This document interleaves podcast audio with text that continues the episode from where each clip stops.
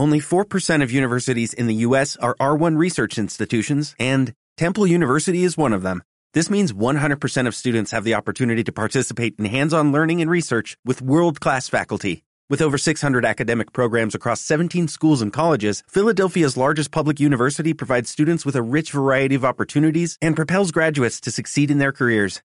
Temple University. Schedule a campus tour today at admissions.temple.edu/visit.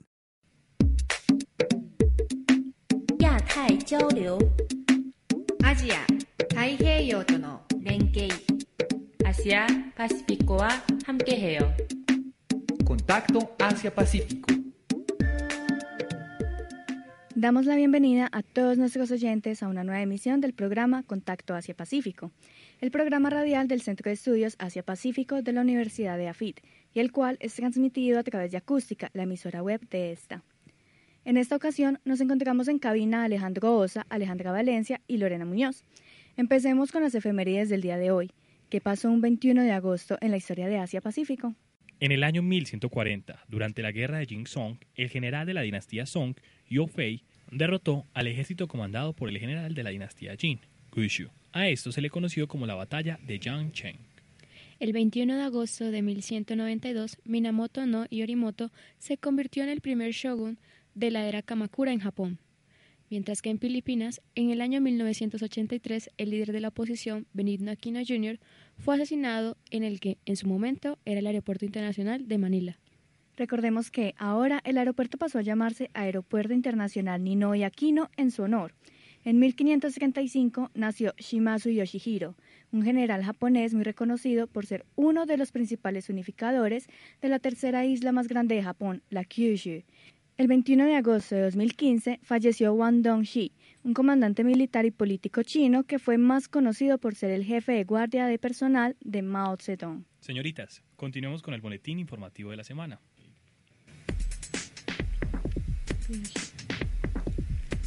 Trump pide a Xi encontrarse con los manifestantes de Hong Kong. Como se ha ido comentando en el programa, ya van 11 semanas de continuas protestas en Hong Kong en contra de la ley de extradición a China. Los manifestantes no solo sienten que la nueva ley va en contra de sus derechos como territorio autónomo, sino que también sienten que el trato que se les ha dado por parte de su representante política, Carrie Lam, y la policía ha sido totalmente injusto. Así es, Alejo. La situación ha estado tan grave que incluso el mismo Donald Trump ha invitado al presidente chino Xi Jinping a reunirse con los manifestantes y que intenten remediar la situación. En su cuenta de Twitter el pasado 15 de agosto, Trump dijo que si el presidente Xi se reunía personal y directamente con los protestantes, el problema en Hong Kong tendría un final feliz.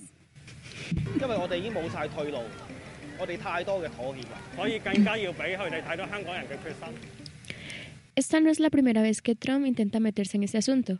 En varias ocasiones ha indicado que debería reunirse con su homólogo chino para discutir la situación. Incluso el jueves 15 de agosto, el embajador chino en Reino Unido dijo que Beijing intervendría en Hong Kong si estos eventos seguían sucediendo.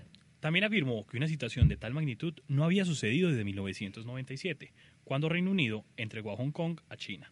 De hecho, ya que Aleja nos mencionaba la posible participación de Beijing en el problema, les comento que el Ejército de Liberación Popular tiene tropas estacionadas en la ciudad, aunque no se espera que participen de los problemas locales. Sin embargo, la constitución hongkonesa indica que el gobierno puede pedirle al ejército su asistencia en el mantenimiento del orden público. Aunque, bueno, el gobierno de Hong Kong ha dicho que no planea usarlo todavía.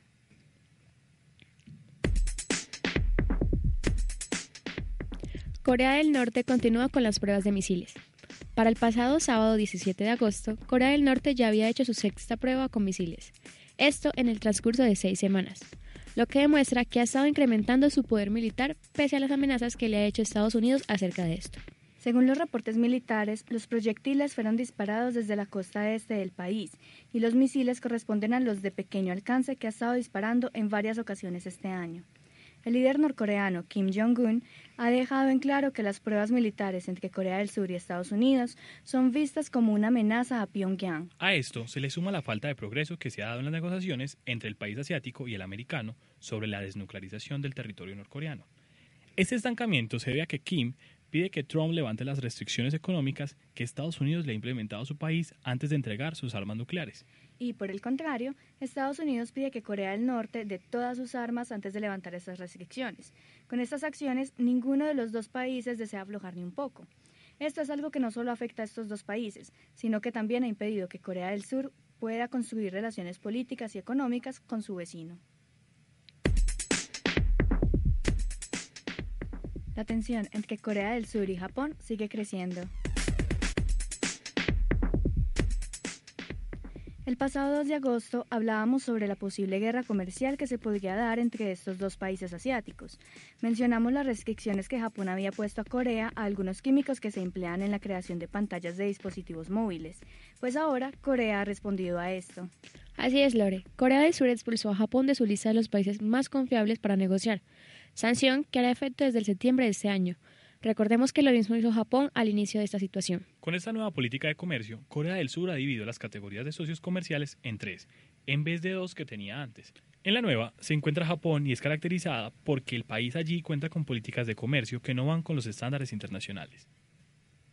Esta nueva categoría se creó porque Corea ve difícil el trabajar junto a un país que viola frecuentemente las reglas básicas de control de exportación o que frecuentemente las usa de una forma inapropiada, Así lo indicó Sun, el ministro de Comercio, Industria y Energía. Cabe resaltar que Japón es el único país en esta nueva categoría. Además, las compañías surcoreanas que envían a Japón materiales que pueden ser usados en la construcción de armamento deberán contar con más trámites burocráticos que otros bienes, aparte de que el proceso de aprobación de estos materiales tomará hasta tres veces más de tiempo. Si bien Corea no especificó qué prácticas han violado su trato de comercio con Japón, sí acusaron a Tokio de incumplir los principios internacionales de libre comercio este mes, cuando removió a Corea del Sur de su lista de aliados comerciales.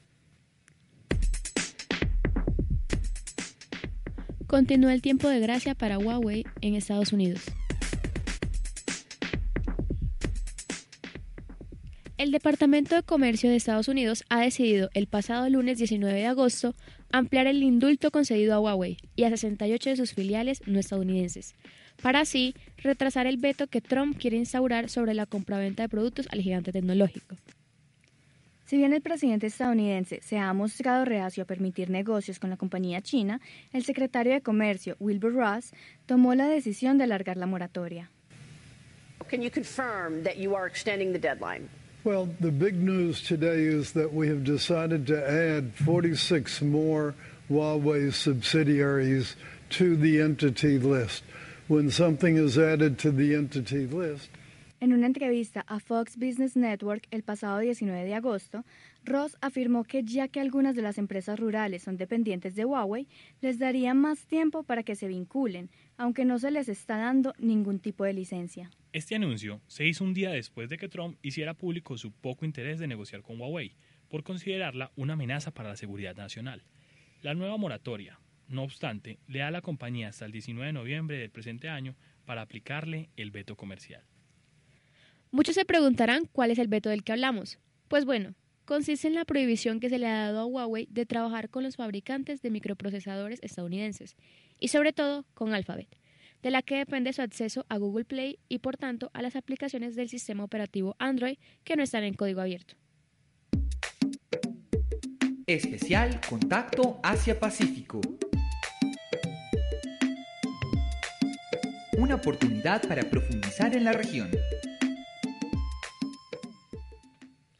Esta semana queremos hablar sobre la independencia de Corea, la cual se celebra cada 15 de agosto. Así es, Alejo. Este día es conocido como Wonbok-yeol, que traduce Día de la Restauración de la Luz, y en el cual se conmemora la retirada japonesa de las tierras coreanas en 1945. Aleja, cuéntanos un poco de cómo se celebra. Bueno, Lore, en esta fecha se instauró un día festivo, y para homenajear a quienes lucharon por la independencia del país se dan distintos actos y actividades lúdicas. Por ejemplo, en la noche se da una marcha con antorchas para celebrar el levantamiento del 1 de marzo de 1919 contra el dominio colonial japonés. También es muy común que se celebren bodas en este día. La historia coreana está llena de guerras, tanto internas como con otros países.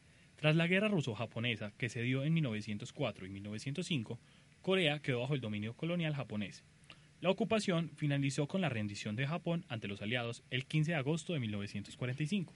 Pero esto no significó la independencia del país como tal, pues la península coreana quedó dividida por el famoso paralelo 38. En el norte, el dominio quedó en manos de los rusos y en el sur de Estados Unidos. Cabe destacar que este es el único feriado que se celebra en ambas Coreas. Agradecemos a todos nuestros oyentes por escucharnos en una nueva emisión de Contacto Asia Pacífico. Esperamos contar con su apoyo la próxima semana también. Hasta la próxima.